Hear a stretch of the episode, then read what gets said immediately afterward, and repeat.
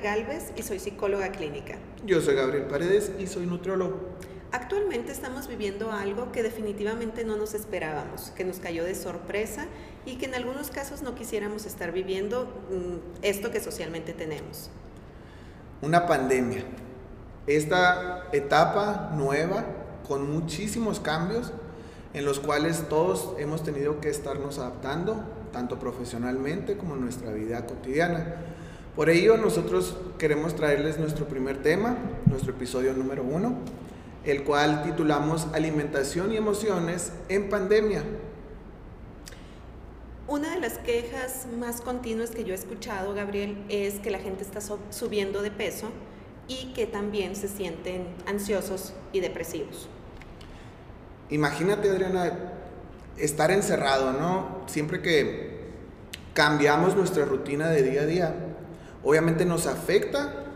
Puede ser algunos cambios para bien, pero normalmente los cambios cuando ya estamos en una rutina muy establecida, eh, llega a afectarnos de manera negativa y ya cuando nos damos cuenta es cuando empezamos a hacer cambios positivos, corrígeme si me equivoco. Eh, en el caso de la alimentación, obviamente estar encerrado implica ah, que siempre traes como hambre, o sea, como que no se te quite el hambre. Entonces siempre es como que vas al refrigerador y lo primero que te encuentras, o la alacena, lo primero que te encuentras, pues es lo que te, lo que te comes, ¿no? Y aquí hay diferentes puntos con los cuales podríamos ayudar a combatir esto de una manera positiva y no de una manera negativa. En cuanto a las emociones, pues ya serías tú aquí como nos pudieras explicar. Fíjate que a mí me gustaría mucho aclarar que las personas siempre dicen estoy ansiosa y como por ansiedad. Eh, mm, la ansiedad es todo un problema o un trastorno que tiene sus síntomas muy específicos. O sea, de repente cuando las personas dicen como por ansiedad, eh, más bien comen por atracón. Ok. Mm, como que ahí traemos un poquito de confusión de lo que es ansiedad y lo que puede ser el atracón. Que obviamente eh, si una persona está ansiosa, está triste, está enojada, eh, puede cambiar su forma de alimentación. Eso definitivamente es algo de, lo que va a repercutir en la conducta, ¿verdad? La forma de alimentarse. Eh, ahorita lo que más están teniendo las personas es como una sensación de vacío. ¿Por qué? Porque tanto encierro los está llevando a una reflexión y continuamente están pensando sobre qué hice o qué no hice en este tiempo.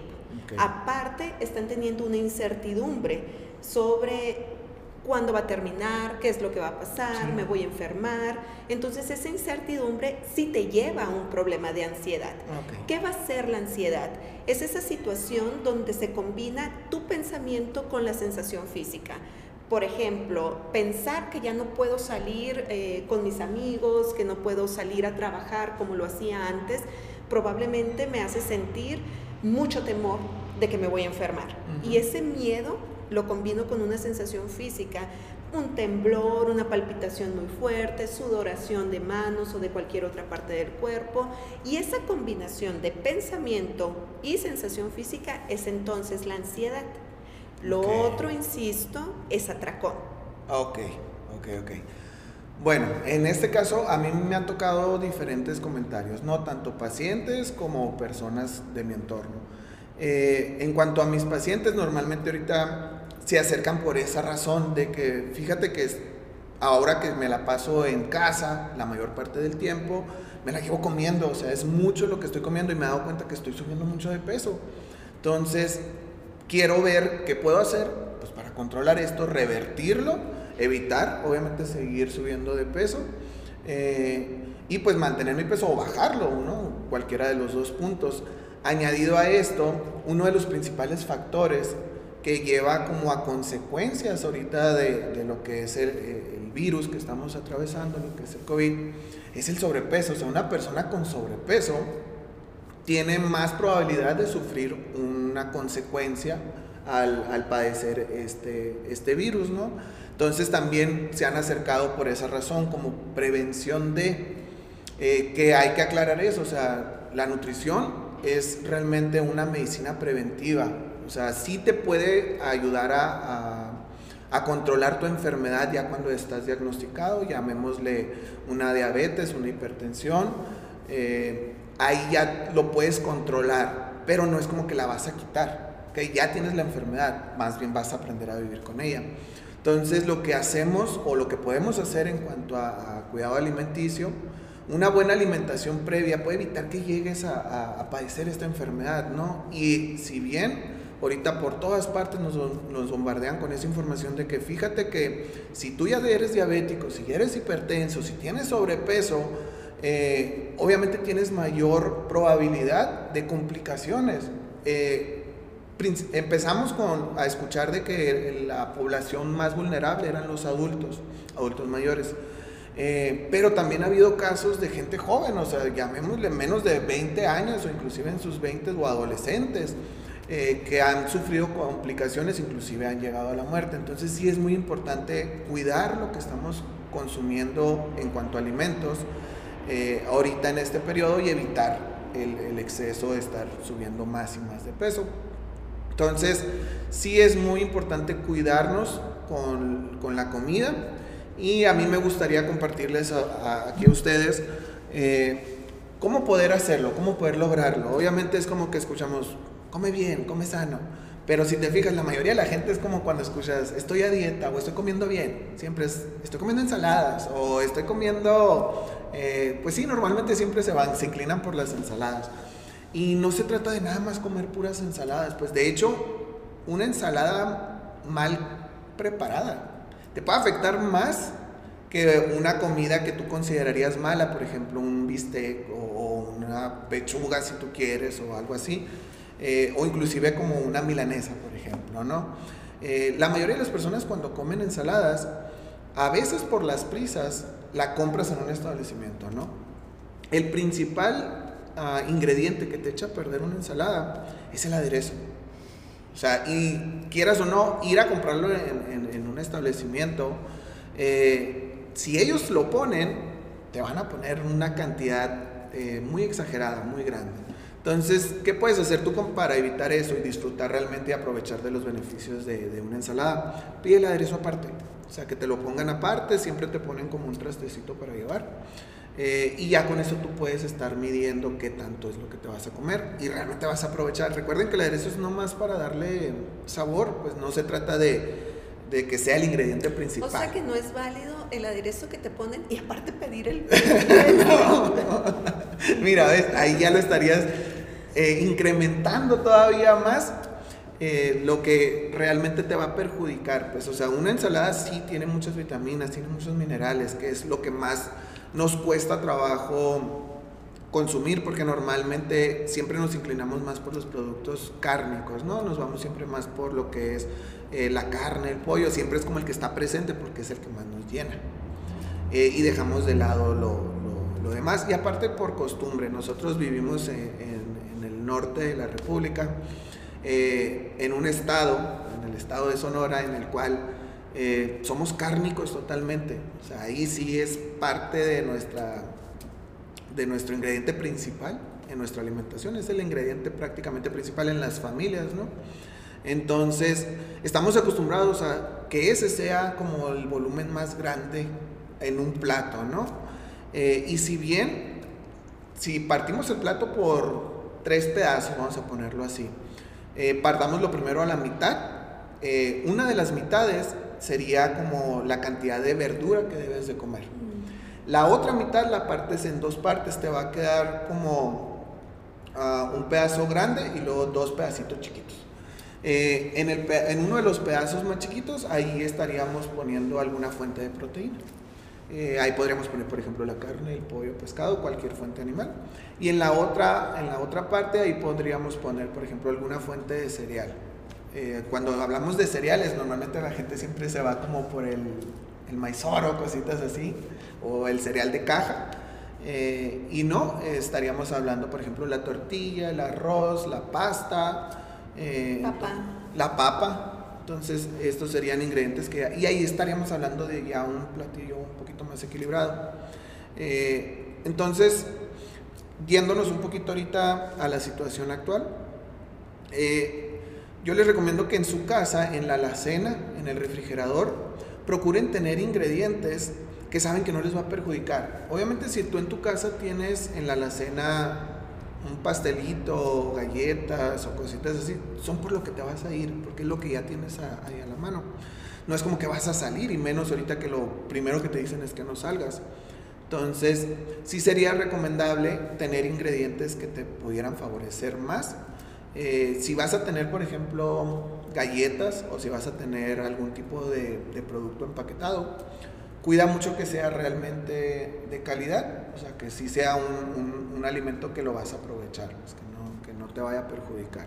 Entonces ese sería como uno de los principales puntos que pudieras tú nada más ahí en tu casa, cómo combatirlos sin todavía acudir con alguien que te ayude. Pues. Y es que además eh, vas y comes todo esto que no es tan saludable, aparte como les mencionaba, la reflexión que traen de cómo se han estado sintiendo, de esta incertidumbre, de estos temores que están saliendo, viene otra situación emocional muy perjudicial, que es la culpa.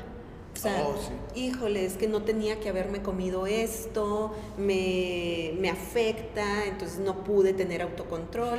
Entonces aquí viene otra parte de las emociones que también ahorita están siendo muy continuas en esta pandemia que estamos viviendo. La sensación de culpa por todo, porque sí comí, porque no comí, porque no tenía que comprarlo. Pero yo invito a que veamos las, las posibilidades agradables de todo esto. Es muy importante lo que decías, Gabriel puede ser hasta una situación de autocontrol el hecho de quedarte en casa. O sea, como ya no voy a ir, o sea, ya no compré, ya no tengo que salir a, hacer una compra extra, pues está bien. Me baso entonces en lo más saludable. La, la cuestión aquí no es una fuerza de voluntad, las personas también dicen mucho, es que no tienes fuerza de voluntad, llámese para la alimentación o incluso para lo emocional. Me ha tocado que muchas personas que están pasando por un episodio de depresión, eh, los familiares de alrededor le dicen, es que ándale, tú puedes, es que tienes que tener fuerza de voluntad para salir de esto. No es una cuestión de fuerza de voluntad, sino que también son cuestiones técnicas y entre esas técnicas está precisamente el autocontrol. ¿Qué va a ser el autocontrol? No es nomás decir no lo voy a hacer, no lo voy a hacer. El autocontrol es buscar la manera de que evites de llegar a ese punto que en realidad no quieres eh, sentir o no quieres comer o depende de la conducta ahí que quieras minimizar. Entonces esto de quedarte en casa puede ser una técnica de autocontrol y también eh, yo recomiendo que las personas eh, vayan apuntando qué es lo que están comiendo y qué es lo que quieren dejar de comer. No sé si forma parte también de... Sí, de hecho en nutrición le llamamos un recordatorio de 24 horas o un diario de alimentos. Recordatorio de 24 horas sería apuntar lo que comiste en 24 horas. Un diario de alimentos pues ya sería un registro literalmente pues día con día, ¿no? Entonces ya con eso sí sirve mucho. Eh, pues tú me dices ahorita a ustedes para qué les para qué les funciona o para qué lo utilizas. En el caso de nosotros lo utilizamos para valorar cómo está comiendo esa persona, ¿no? Sus horarios y, por ejemplo, a qué hora del día come más, eh, cómo combina las comidas, o sea, literal su alimentación actual. Y ya sabes tú, pues, dónde tienes que empezar a realizar los principales cambios, ¿no? Cuando te hacen un, un recordatorio de 24 horas, perdón, es como muy ambiguo, porque por ejemplo, ahorita puede ser un día no convencional a nuestra rutina diaria. Digamos que tuve una junta o tuve una actividad que me sacó fuera de mi rutina diaria. Y curiosamente ese día hice el recordatorio. Entonces, te arroja información, pero no tan, ah, tan verídica de, los, de la rutina alimentaria del paciente. Ya cuando es un diario, pues obviamente ya tienes un registro de varios días.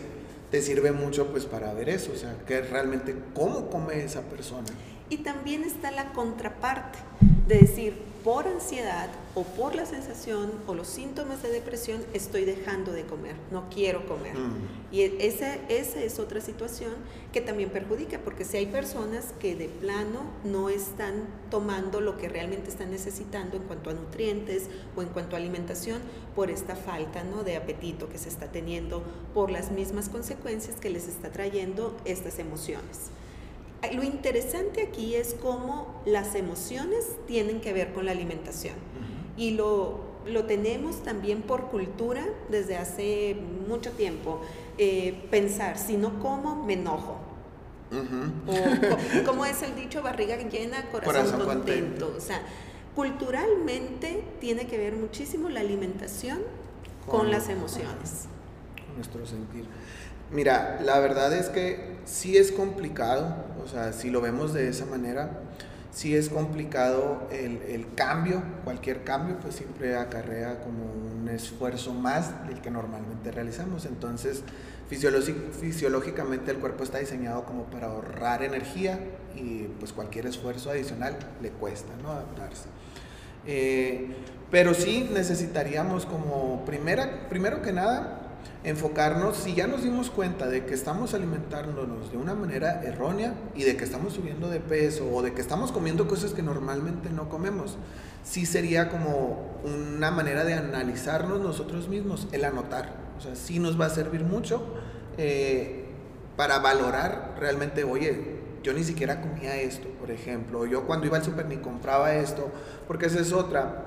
Cuando empezó esta situación y, y son, yo creo, parte de, la emoción o de las emociones o el sentimiento de pánico principalmente, que fue una de las compras de pánico que todo el mundo hizo, hicimos, eh, de ir y comprar alimentos o, artículos, ajá, que ni siquiera estamos acostumbrados a tener en casa.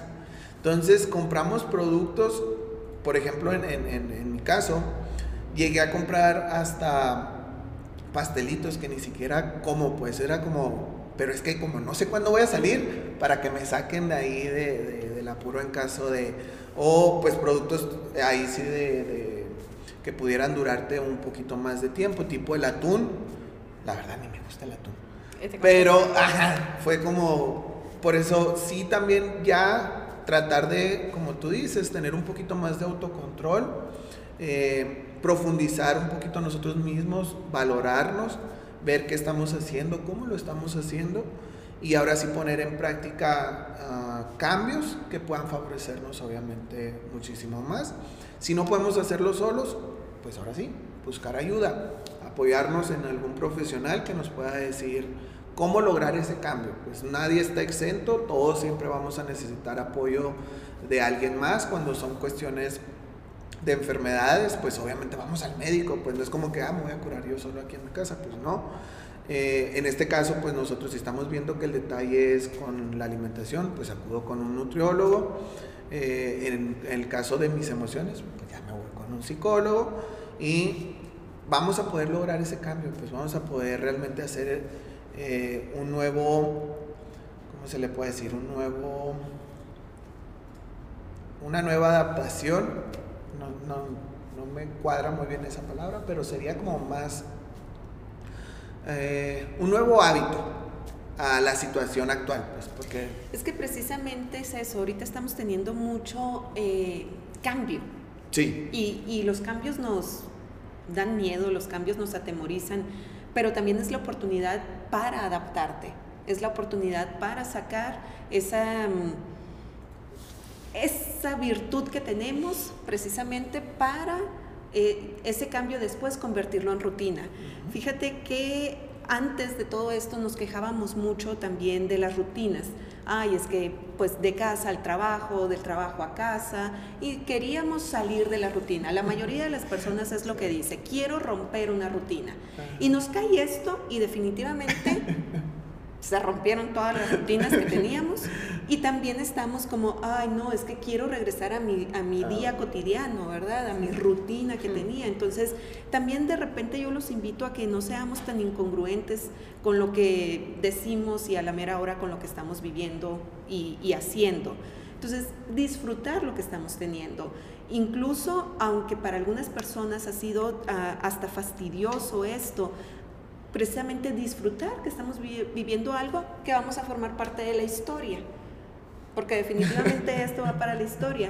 Y muy probablemente todos estos cambios también ya se conviertan en la rutina para las nuevas generaciones. O sea, de lo que nos estamos quejando, del, de probablemente el usar cubrebocas, el tener más higiene, el lavado continuo, muy probable de manos, muy probablemente se convierta en un estado de rutina.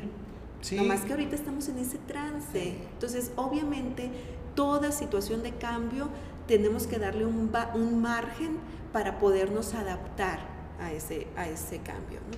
Y fíjate que ahorita con esto que dices de los cambios, más en cuanto a higiene, no sé si a ti te, esté pasando lo mismo, pero desde que empezamos, yo creo que muchas de las personas que están alrededor, si viven varias personas en, una, en una misma casa, en un mismo techo, eh, el hecho de estar teniendo tanta higiene ha evitado que te enfermes, porque ya es el periodo como en el que hay cambios pues, de estación a estación.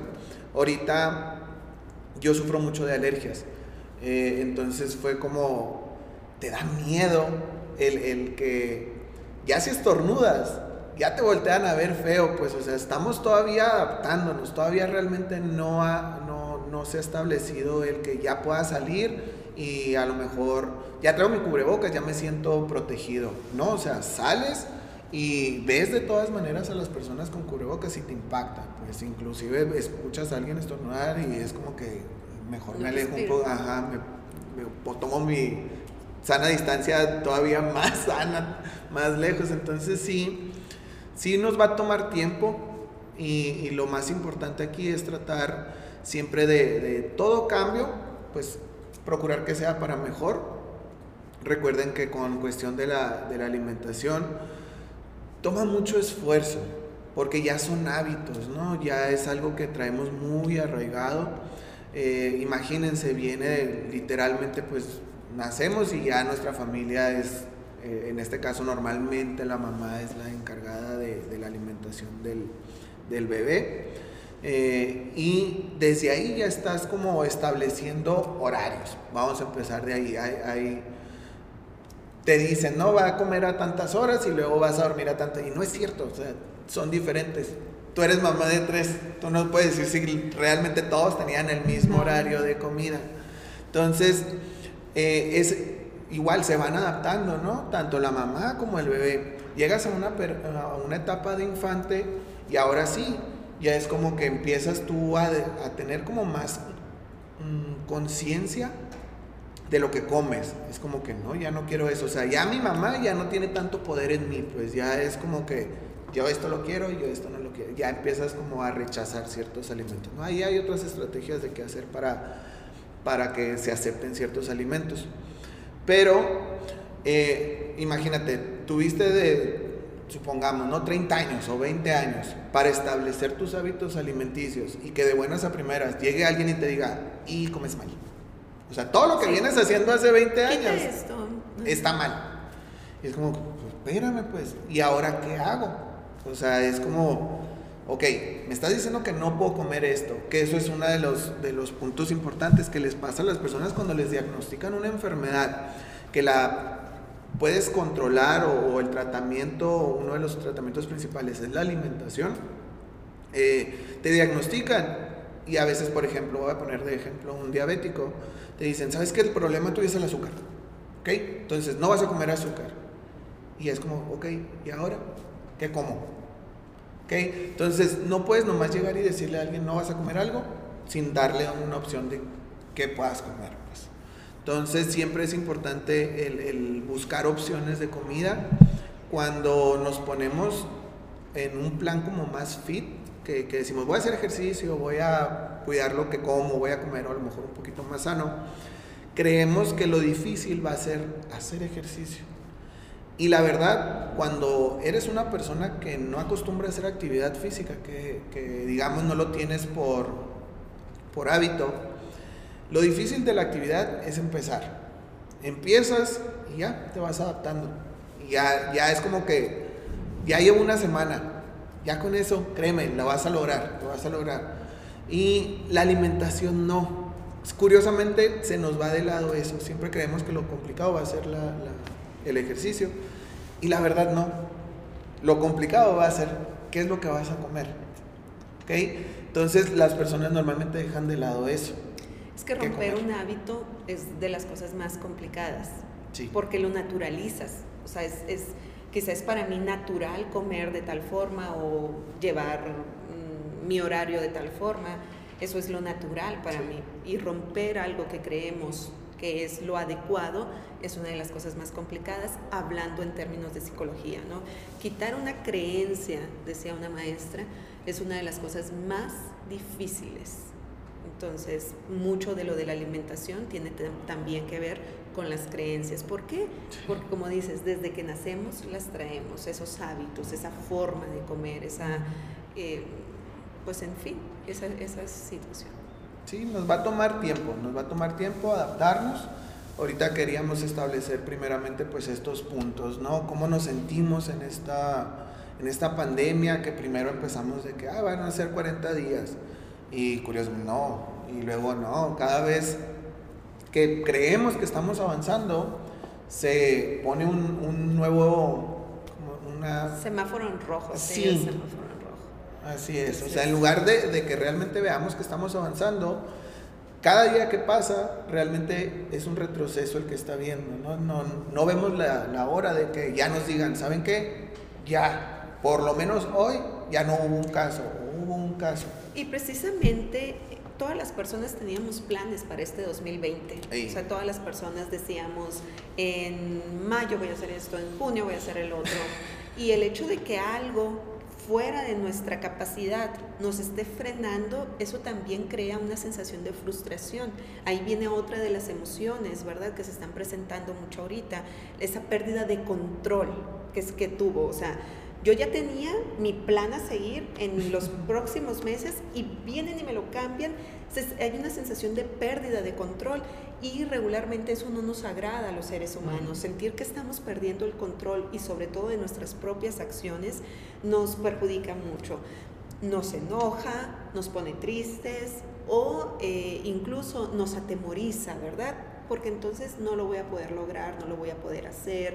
Y empieza a, llenarse la cabeza de un montón de pensamientos negativos o un montón de pensamientos pesimistas.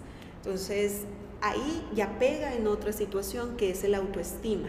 Entonces la persona no se siente capaz de poder hacer las cosas y empieza a, a flagelarse con sus propias palabras y eso obviamente te crea un malestar terrible todo lenguaje, todo lo que sale de tu boca va a influir en las emociones y va a influir en tu conducta. Por eso es tan importante saber cómo nos vamos a estar hablando. Si nos estamos diciendo continuamente frases negativas o devastadoras que tienen que ver con tu persona, obviamente te va a empezar una sensación de malestar y como te decía, de baja autoestima. Y entonces si combinamos el pensamiento, el lenguaje, el encierro, la falta de control que estamos teniendo respecto a las propias actividades, pues entonces la persona se siente en una crisis. Y eh, lo interesante de las crisis es que también la persona aprende a conocerse, Gabriel. O sea, cómo, eh, qué herramientas tengo o qué pensamientos o qué actitudes tengo para entonces poder salir de esta crisis regularmente algo que pueda favorecer es parte del autoconocimiento. Todas las personas hemos tenido otra situación de estrés o otra situación de crisis, todas las personas. Y seguramente la pasamos. Entonces es muy importante también recordar como nuestros antecedentes, en qué otras situaciones me sentía igual de devastado y cómo salí adelante, qué fue lo que me funcionó. Y si ahorita no te puedes acordar qué fue lo que te funcionó, te diría algo que todo pasa. Al fin de cuentas, todo pasa. O sea, esto no se va a quedar para siempre. ¿Y por qué no se va a quedar para siempre? Porque nos vamos a adaptar. Yo, los invito mucho a que nos quedemos con esta palabra de la adaptación. En una ocasión leí que la persona realmente inteligente es la persona que se adapta. Entonces, si nos adaptamos, creamos rutina. Y entonces eso nos va a traer estabilidad y nos va a traer otra vez esa sensación de control. Desde mi perspectiva, lo que más le, está afectando ahorita a las personas, tanto en las emociones como en la alimentación, es esa sensación de falta de control. Porque precisamente es lo que dice la gente. es que no me puedo controlar y sigo comiendo. Es que no me puedo controlar y me siento muy triste. Es que no me puedo controlar y estallo y grito y golpeo. O sea, por desgracia también en, esta, en este ciclo de, cuarentena ha aumentado mucho la violencia, precisamente por esta sensación que decimos, pensamientos constantes negativos, eh, un cambio de rutina exigido, eh, necesario y sin quererlo hacer y al principio sin creer lo que lo tenía que, llevar a cabo, pues definitivamente empezó a crear mucha ira, mucha molestia, tanto eh, en la forma personal como con quienes están conviviendo eh, alrededor. Y otra cosa importante, hay que también, aunque estén bajo el mismo techo de una casa, hay que darse esos espacios o sea, esos espacios, si no se puede físicamente, que sean espacios también de silencio. A veces no porque estamos continuamente viviendo con mi pareja, con mis padres, con este, amistades, o sea, con la persona que te tocó quedarte en esta cuarentena, no significa que siempre tengas que estar de buen humor. No significa que siempre tengas que estar con una comunicación fluida y constante. No, o sea, también hay silencios, también hay momentos que vas a eh, buscar eh, ese espacio, esa privacidad, incluso en tu propio hogar. Entonces, es muy importante buscarlo y es muy importante respetar también ese espacio de privacidad. A veces quienes más lo marcan son los adolescentes Regularmente el adolescente pasa más tiempo en su casa, en su cuarto, perdón, eh, probablemente en la computadora, probablemente en el celular, y a veces eh, los papás se molestan por eso y quisieran que estuvieran eh, compartiendo más tiempo con ellos. Y obviamente es muy saludable el tiempo en familia, pero insisto, es igual de saludable también el espacio, la privacidad y los silencios. Aquí la clave es tratar de llevar un equilibrio. O sea, ni tanta comunicación que, de repente ya están hablando cosas precisamente que agobian, ni tampoco eh, tanta separación. O sea, hay que saber hacer una combinación con lo que tenemos, insisto, no podemos estar viendo es que yo quería, es que yo hacía, es que yo pretendía, no podemos estar en una línea de tiempo del pasado o del futuro. Tenemos que concentrarnos en lo que tenemos ahorita en el presente. Y mucha gente me dice, pues sí, pero me es, mm, me es molesto, me es incómodo. Pero algo puede ser favorecedor. O sea, más parejas se están conociendo, probablemente no pasaban tanto tiempo, probablemente ahorita están ah, haciendo cosas productivas en casa.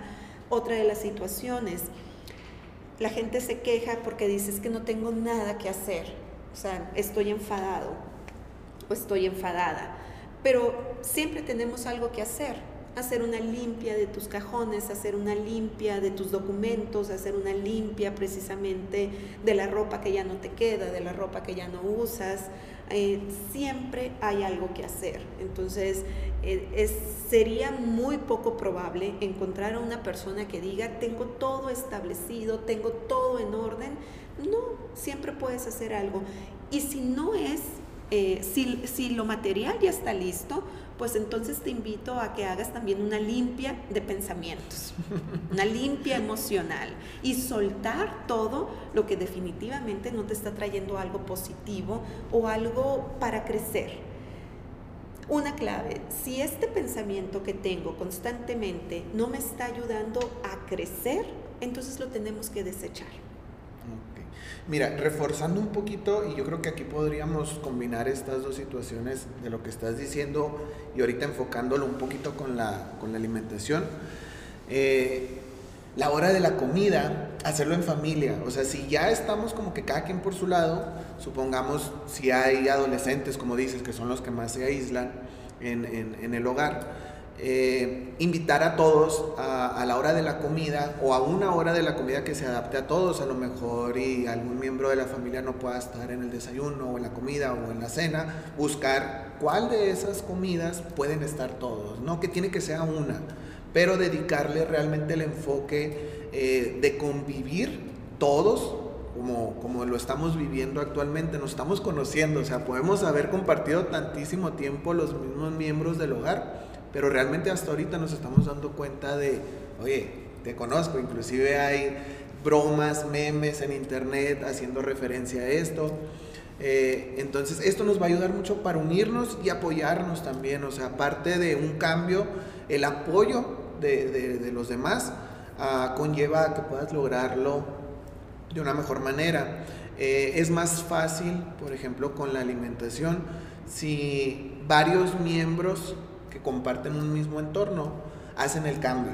O sea, si, por ejemplo, yo quiero cuidar lo que estoy comiendo, ah, pues mi pareja que también lo haga, y así entre los dos nos vamos a, estar apoyando. Es lo mismo ah, llevado a cualquier cambio, ¿no? No solamente con la alimentación, o sea, igual la actividad física es como, ah, fíjate, vámonos los dos, ¿no? Ajá, apoyarse.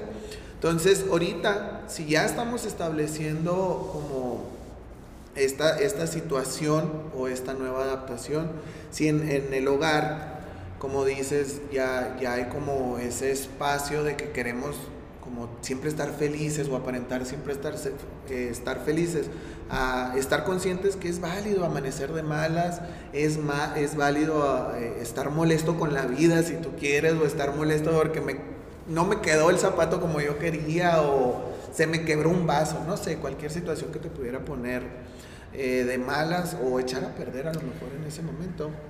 E insisto un poquito a lo que decía al principio, em, es importante que conozcamos las palabras y el valor de las palabras. Ahorita lo que comentabas me llevó a pensar que muchas personas dicen, ah, me levanté depresivo hoy no te levantas depresivo. La depresión es todo un cuadro de síntomas, que es lo que hacen el diagnóstico y que tiene que ver también con el tiempo. Dependiendo el tiempo que esos síntomas estén presentes, ya se puede entonces definir qué es una depresión.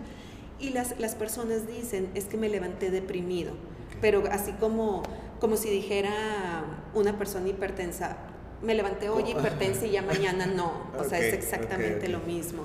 Entonces, no, te levantas triste. O sea, vamos quitándole esa etiqueta de ah. depresión. Es tristeza y es normal, es natural, mejor dicho. es natural que te sientas triste de repente. Es natural que te sientas enojado de repente. Es natural que en un mismo día tengas varias emociones. Eh, ¿Qué es lo que convierte ya también, eh, como decía, en una depresión? Cuando esa sensación de tristeza se queda por un periodo de tiempo o esa sensación de ira se queda por un periodo de tiempo o esa sensación o esa emoción de miedo se queda por un periodo de tiempo. Entonces ya estamos hablando de una fobia, si es el miedo, hoy estamos hablando de una ira mal manejada, si es un enojo constante, en fin. Eh, la emoción por sí solita no es mala, es, eso es algo a que yo los invito muchísimo, a que no digamos son emociones malas o emociones buenas, emociones positivas o emociones negativas, son emociones nada más. Obviamente es muy agradable sentirte alegre, obviamente es muy agradable esta sensación de afecto, esa, esa sensación de, esa emoción de, de felicidad, claro que, que nos gusta, pero no significa que sean malas las otras sensaciones, porque lo interesante de las emociones es que cada emoción te va a llevar a algo positivo. La tristeza te va a hacer reflexionar, el enojo te va a hacer poner límites, el miedo te va a hacer tomar precauciones y tomar distancia. Entonces, si la sabemos manejar, en realidad podemos obtener algo muy ah, beneficioso conductualmente hablando o emocionalmente hablando. Entonces vamos quitando esas etiquetas, tanto en el lenguaje como para las emociones, como para la alimentación. Incluso eh, les comentaba hace poco en alguna eh, plática, en una conferencia que di, que ahorita las personas también le echan al pobre virus, o sea, dicen, maldito virus, ¿verdad? Como si el virus se pusiera así la careta y dijera, voy contra todos, ¿verdad? Yo lo hice. O sea, no, es un virus nada más que quienes lo, lo, estamos haciendo probablemente eh, con consecuencias más negativas es precisamente nuestros hábitos, es precisamente nuestra conducta, es precisamente que no tuvimos una precaución o una prevención precisamente. Entonces, porque en el momento que decimos, maldito virus, le estamos entregando el control al virus y no estamos siendo conscientes que en realidad el control viene de nosotros. Que el autocontrol viene de nosotros, que entonces si yo cuido mi sana distancia, si yo tomo las medidas adecuadas, eh, precisamente voy a poder tener eh, más beneficio de salud o más control de salud. En cambio, si lo, lo echo para allá, pues ahí le dejo la responsabilidad a alguien más. Y esto no nada más es para lo del virus, esto es en sí para todas las eh, otras cuestiones, ¿no? No vamos a responsabilizar a alguien más de lo que nos está pasando o de lo que estamos viviendo. Ok. Adri, ya yo creo que para finalizar, ¿qué recomendaciones darías tú como para, supongamos yo, ¿no? Que te llegara contigo y te dijera, eh, ahora con este encierro me siento X manera, eh, ¿Qué recomendación le podrías dar tú a una persona que acude contigo por esta cuestión de que qué hago emocionalmente eh, con la situación actual? ¿Cómo la puedo sobrellevar pues, desde Mira, algo que lo que es importantísimo para empezar, más o menos definir cómo se está sintiendo la persona, si es esta tristeza, este enojo, esta sensación de culpa, esta sensación de frustración. Es importante primero definir qué, nos, qué estamos sintiendo.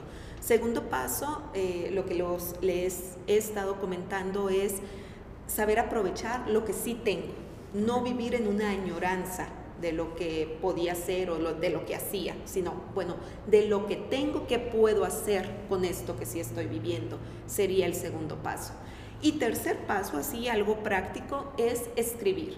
De verdad, la escritura terapéutica sirve muchísimo para desahogar.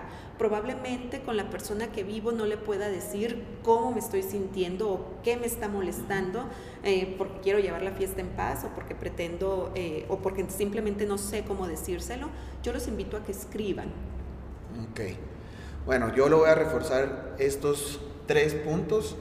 Voy a tomar el tercero como mi primero escribir. O sea, ya después de que termines de escribir tus sentimientos, como tus emociones, cómo te vas sintiendo, eh, empieza a escribir qué es lo que estás comiendo. Vamos a enfocarnos un poquito ahorita con, con la comida. Eh, ¿Cómo realmente desde que te despertaste, así te has despertado a las 9 de la mañana, a las 11, porque esa es otra, cambiaron nuestros horarios a los cuales te duermes y te, despiertas, ¿no? Eh, desde que te despiertas, desde ahí empieza a contar tus 24 horas, no importa la hora que sea. Eh, y empiezas a notar, sea lo que sea. O sea, hay veces que omitimos, principalmente las bebidas, casi siempre las omitimos. Entonces, poner atención hacia una paleta, un chicle, lo que tú quieras, ¿no? Cualquier cosita que, hayas consumido, que hayas comido, eh, lo anotas. Entonces, con esto tú vas a poder empezar a ver físicamente realmente cómo estás comiendo. Ya cuando veas esto, ahora sí, date un análisis tú mismo de si estás comiendo igual o realmente empezaste a tener un cambio en tu manera de alimentarte. Ya para esto, a lo mejor previamente, si llegaste a este punto, quizás lo estás haciendo porque ya notaste que tu ropa te queda diferente. Eh, entonces, normalmente siempre notamos el cambio, ¿no? Cuando perdemos o cuando ganamos peso con la ropa. Entonces, ya cuando estás así que ya te diste cuenta de que, oye, estoy cambiando, ahora sí, ¿cómo lo puedo cambiar? ¿Lo puedo lograr yo solo? Porque a veces sí, es como, ¿sabes qué? Este cambio lo llevé, eh, estoy llegando a este punto en el que estoy subiendo de peso o a lo mejor estoy bajando de peso porque empecé a incluir este alimento o empecé a quitar este alimento, cualquiera de las dos situaciones. Entonces, ¿puedo lograr el cambio yo solo? A veces es nomás cuestión de volver a como estaba antes. Entonces, eh, ya con eso, no habría ningún problema. Pero si no lo puedes lograr tú solo, entonces sí, acude con alguien. Asesórate con un especialista. En este caso, si tu problema es la alimentación, ve con un nutriólogo, ve con alguien que sepa realmente eh, científicamente cómo funciona la alimentación en tu cuerpo para que se pueda adaptar a ti. Porque es muy fácil ir con la vecina o tú mismo agarrar una dieta que tenías ahí antes, un menú que tenías ahí arrumbado y decir, ah, pues ahora voy a hacer este, ¿no? Eh, los menús están diseñados para funcionar en tu situación actual. No te van a funcionar si ya tuviste un cambio. Inclusive hay personas que creen, por ejemplo, llegaste tú a consulta conmigo, ¿no, Adri? ¿Sabes qué? Eh, ya tuvimos la valoración, tuvimos la consulta. Eh, por poner un número, vas a comer 1500 calorías en esta consulta, primer consulta. Ah, ok. Regresas a una siguiente consulta, eh, tuviste una pérdida de peso. Entonces tú como paciente vas a decir, no, pues ahora voy a comer menos. O sea, si ahora la vez pasada que llegué contigo comía 1500, pues por ende ahora voy a comer menos. Y no, no necesariamente. ¿Por qué? Porque la valoración está diseñada a tu estado actual. Entonces eso es muy importante, no quieran hacer dietas que ya tenías ahí guardadas. O lo que le funcionó a mi hermana me va a funcionar. Así es. Entonces siempre acude con alguien que te pueda asesorar a lograr ese cambio que estás buscando, ¿ok? No quieras hacer lo mismo que hiciste la vez pasada, no necesariamente te va a funcionar a pesar de que aquella ocasión tuviste un muy buen resultado, ¿ok? Siempre busca cómo estás ahorita, qué hábitos estás teniendo ahorita, a lo mejor antes eras muy activo o antes tenías un trabajo de oficina y ahora tu trabajo eh, es más de andar viajando, yo qué sé, pues cambiamos, constantemente hay un cambio. Entonces, siempre, así como veníamos hablando anteriormente, es adaptarnos al cambio. ¿Ok? Entonces, yo creo que con eso nos quedamos. Esperemos si haya sido de su agrado. Los esperamos en nuestro siguiente episodio. Yo soy Gabriel Paredes. Y yo Adriana Galvez.